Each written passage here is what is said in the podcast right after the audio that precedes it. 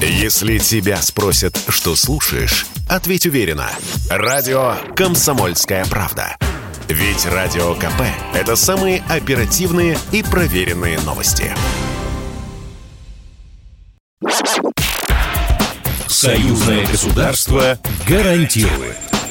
Отдайте сейчас же нашу посылку. А какие у вас документы? Усы, лапы, хвост. Ну вот мои документы.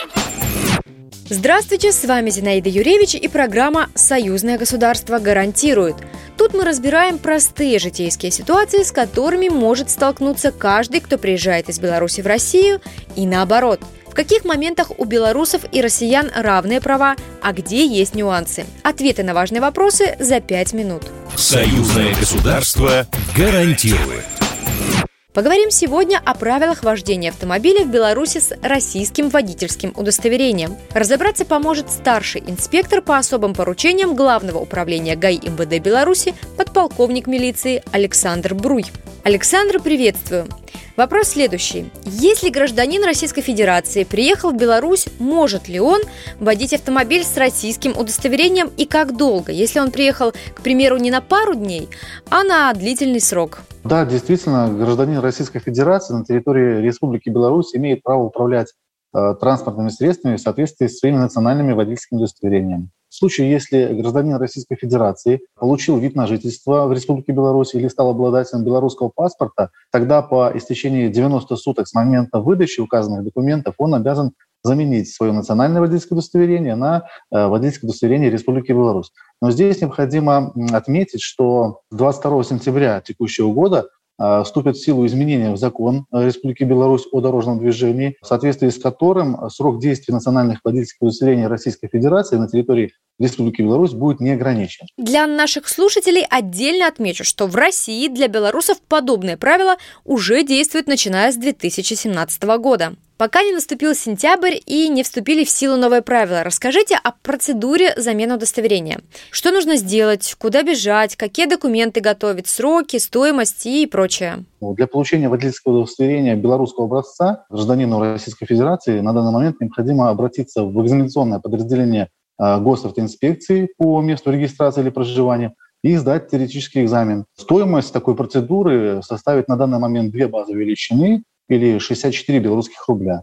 И стоит отметить, что э, в эту стоимость входит э, и изготовление самого водительского удостоверения, ну, соответственно, в случае сдачи положительного экзамена. Процедура сдачи самого теоретического экзамена и получения нового водительского удостоверения ну, чаще всего занимает всего лишь один рабочий день. И у меня сразу возник вопрос по поводу самой сдачи теоретического экзамена.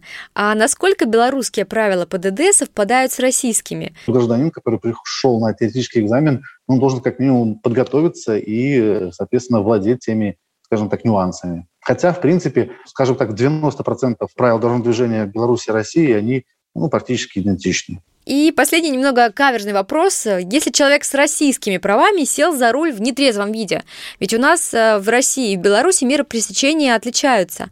Как тогда? А, ну да, у нас э, в прошлом году, 21 в начале, в первом квартале, а, были определенные изменения в части управления в состоянии опьянения, в частности, алкогольного опьянения. Появилась градация.